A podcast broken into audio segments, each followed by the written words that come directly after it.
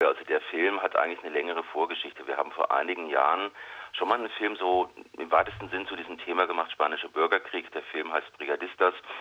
Ähm, das war im Jahr 2007. Da sind wir kreuz und quer durch Spanien gereist mit einer Gruppe von ja, Überlebenden, möchte man sagen, dieses Krieges, die sich damals in den 30er Jahren freiwillig gemeldet hatten. Also sie kamen aus der ganzen Welt.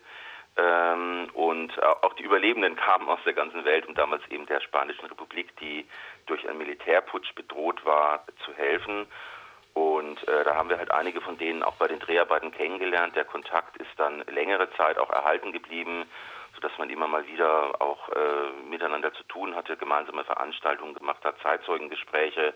Kurz und gut, das hat dann letztendlich dazu geführt, dass auch dieser zweite Film No Passaran entstanden ist, der ähm, jetzt äh, Ende letzten Jahres, äh, seit Ende letzten Jahres auf Tournee ist, ähm, anlässlich des jetzt diesjährigen Jahrestags, 70. Jahrestag Ende des Zweiten Weltkriegs, reist der Film kreuz und quer durch Deutschland, durch Österreich, bald auch durch die Schweiz und dann werden wir auch den Film noch in weiteren europäischen Ländern präsentieren. Und heute sind wir in Halle äh, auf Einladung der Heinrich-Böll-Stiftung. Das freut mich natürlich sehr, dass wir den Film dann auch in Halle zeigen können. Und jetzt werden dort in dem Film, soweit ich weiß, Menschen porträtiert bzw. gefragt. Also das ist ja eine Dokumentation. Wie war denn die Situation der Gespräche bzw. wie hast du dich vielleicht auf die Gespräche vorbereitet, um über dieses Thema zu sprechen? Naja gut, die Vorbereitung besteht halt darin, dass man sich einfach auch mit der, mit der Geschichte vertraut macht also mit der Zeitgeschichte, was war damals konkret los, äh, sich das halt einfach äh, recherchiert, äh, das kennst du ja auch, das ist ja auch dein Handwerk, äh, die sich dem Thema dann nähert, damit vertraut macht und dann halt auch versucht, äh, vielleicht auch ein paar Informationen, persönliche Informationen über die Menschen zu bekommen, ähm, mit denen man dann auch konkret im Interview zu tun hat. Wir haben die Interviews ähm, zu zweit gemacht, also diese Interviews hat die Sibylle Fezer gemacht, meine Kollegin, ähm, und wir sind da sozusagen dann auch als Team bei den Betreffenden gewesen, beispielsweise bei zwei alten Franzosen. Also heute leben sie in Frankreich, sie sind aus Spanien geflüchtet. Äh, die Brüder Joseph und Vincent Almudever, da waren wir im Sommer 2013 ungefähr eine Woche äh, bei denen zu Gast in den Pyrenäen in Frankreich und hatten dann einfach sehr viel Gelegenheit, ähm, mit ihnen zu reden, sie auch näher kennenzulernen und dann ist es einfach so, dass ich sowas, man kann das auch nicht ganz konkret äh, vorherplanen. Natürlich, man macht sich da ähm, einen Katalog von Fragen, aber wem sage ich das? Und äh, dann muss man halt sehen, wie läuft denn dann das Interview? Was passiert denn dann konkret? Wie entwickelt sich das? Und beispielsweise bei dem Josef Almudever, das ähm, ist in dem Film auch als eine Szene mit enthalten.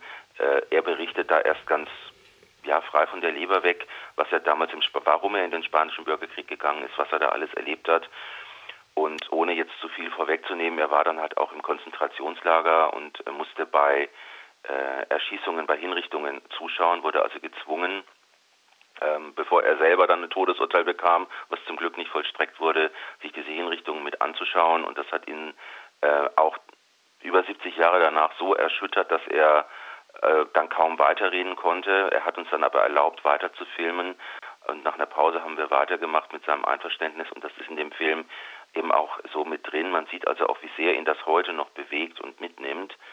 Und das kann man nicht äh, im Vorhinein planen, so eine Situation. Da kann man sich gar nicht darauf vorbereiten, sondern muss dann einfach schauen, dass man eben ähm, da gemeinsam äh, mit dem Menschen, der interviewt wird, dann da durchgeht und das einfach, äh, dass das dann halt trotzdem äh, klappt und ähm, ja, dass man halt nicht abbrechen muss, sondern dass der Film dann auch zustande kommt, um es kurz zu sagen. Und ähm, was würdest du sagen, wie sich deine Sicht auf die Thematik, also den spanischen Bürgerkrieg, durch das Drehen des Filmes verändert hat? Ja gut, das ist eine gute Frage, denn also ich bin wirklich tatsächlich so ganz am Anfang der Geschichte 2007, als wir wirklich den ersten Film gemacht haben, vielleicht noch mit, ich möchte jetzt nicht sagen mit romantischeren Vorstellungen daran gegangen, aber also ich hatte, ich hatte und ich habe einen großen Respekt vor den Leuten, was sie gemacht haben aber vielleicht war ich dann doch ein bisschen, ähm, habe ich das so ein bisschen zu sehr durch eine, durch, durch eine rosa Brille, wie auch immer gesehen am Anfang noch. Ähm, das eine oder andere auch beschönigt in der eigenen Vorstellung, aber äh, das hat sich dann wirklich gegeben, ähm, jetzt gerade durch die Arbeit an dem neuen Film, weil man halt auch gesehen hat durch die durch die Erzählung der Menschen, was dieser Krieg für sie wirklich bedeutet hat, was auch, das ist ja die Anfangsfrage des Films auch, die am anderen Menschen, dem Gerhard Hoffmann aus, auf, aus Österreich von uns gestellt wird, äh, kurz gesagt, ich formuliere mal frei, ja, sag mal, warum habt ihr das eigentlich überhaupt alles gemacht? Also eine ganz simple Frage und eigentlich, äh, er hätte dann auch sagen können, was ist das für eine blöde Frage? Und er war halt höflich und hat gesagt, das kann man in wenigen Worten nicht sagen.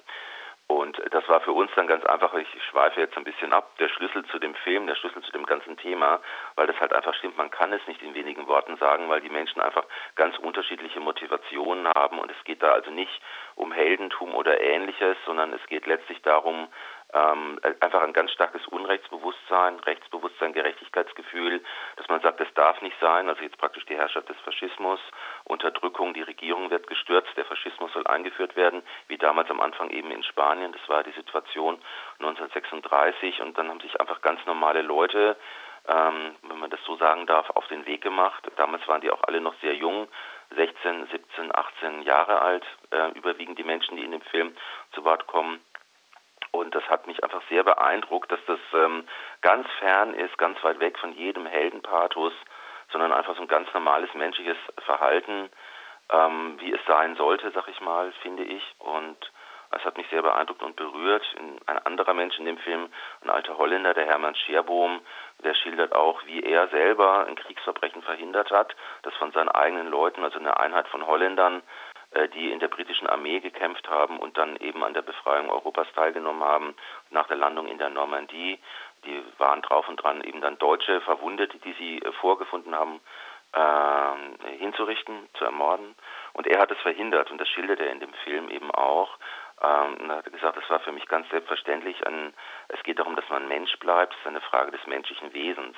Und solche äh, Begegnungen auch im Interview, das hat mich äh, wirklich sehr, sehr berührt, eigentlich fast umgehauen, weil es so, ähm, so authentisch war und ja, wie gesagt, ähm, ein tiefes menschliches Verhalten, was ich für sehr richtig halte.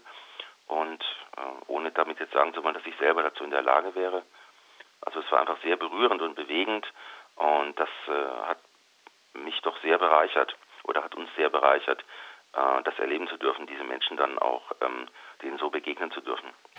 Und ähm, sind da dann nur Stimmen von Widerstandskämpfern ähm, aufgenommen worden oder gab es vielleicht, äh, habt ihr auch Mitläufer sozusagen interviewt? Mitläufer, die praktisch auf der anderen Seite genau. waren. Das haben wir uns gespart, möchte ich mal fast sagen. Ähm, das kommt aus dem zeitgeschichtlichen Kontext des Materials äh, dann schon heraus. Ähm, aber wir wollten jetzt nicht die Frage diskutieren, ähm, warum jetzt Menschen beispielsweise in der NSDAP waren, äh, wie weit sie dann äh, Täter waren, ganz konkret, oder nur Mitläufer und damit irgendwie ja nur auch Täter.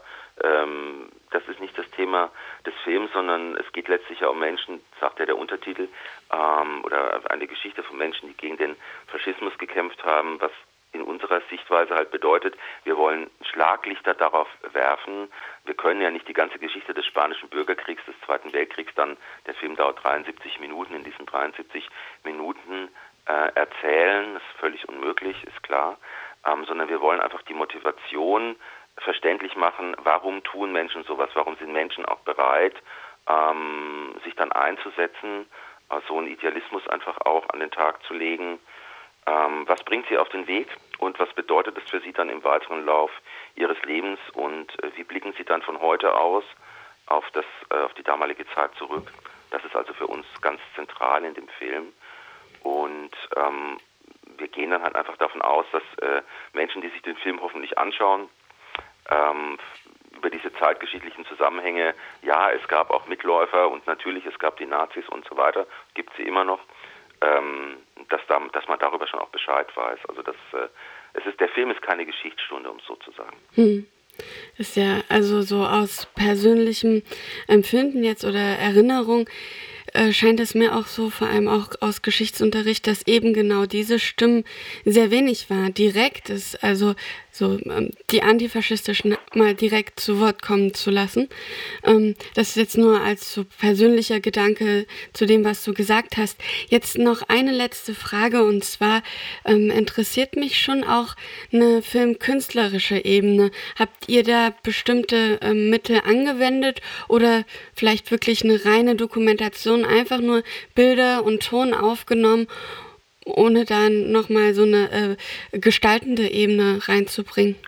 Ja, das ist ein weites Feld mit der künstlerischen Ebene. Ne? Was ist Kunst? Also ähm, gute Frage. Also es ist halt so, der Film lebt äh, auch da, der lebt natürlich sehr durch die sehr persönlichen äh, Geschichten der Menschen, die sie halt auch vielleicht noch ein kurzer weil du gesagt hast, äh, Geschichtsunterricht und so weiter, oder dass die sonst nicht so zu Wort kommen, das finde ich auch. Und der Film lebt sehr dadurch, dass die äh, ganz persönlich zu Wort kommen und dass das halt auch nicht durch uns, durch mich, durch wen auch immer kommentiert wird, wie beispielsweise bei Guido Knopp, ähm, wo man ja sehr viele Kommentare von außen noch hat, die von außen eingesprochen werden, zusätzliche Bewertungen, sondern die Leute kommen selber zu Wort. Man kann sich sein Bild dann ganz persönlich auch als Zuschauer, als Zuschauerin machen. Man kann das gut finden, man kann das schlecht finden, was die sagen, aber es wird jedenfalls nicht gefiltert äh, durch mich oder durch jemand anderen, sondern das ist also nur der Mensch, der sich den Film anschaut, soll sich dann halt das Urteil darüber bilden. Und was die künstlerische Seite angeht, über diese sehr persönliche Begegnung mit den porträtierten Menschen hinaus hat der Film auch sehr viel äh, historisches Film- und Bildmaterial zu bieten, um das mal so zu sagen. Es gibt auch Musik. Wir haben äh, letztlich auch eine, äh, sehr viel Musik eingebaut, um das Ganze eben auch ähm, nicht so trocken zu gestalten, dass also Statement auf Statement äh, folgt und man weiß am Ende gar nicht mehr, wer hat was gesagt. Also um das, das halt auch auf dieser Ebene ähm, äh, erlebbarer zu machen und einfach auch eine, ein schöneres Filmerlebnis oder Kinoerlebnis zu ermöglichen, als äh, bei einer, ich möchte jetzt mal sagen, ganz trockenen Dokumentation, äh, in der jetzt nur berichtet wird.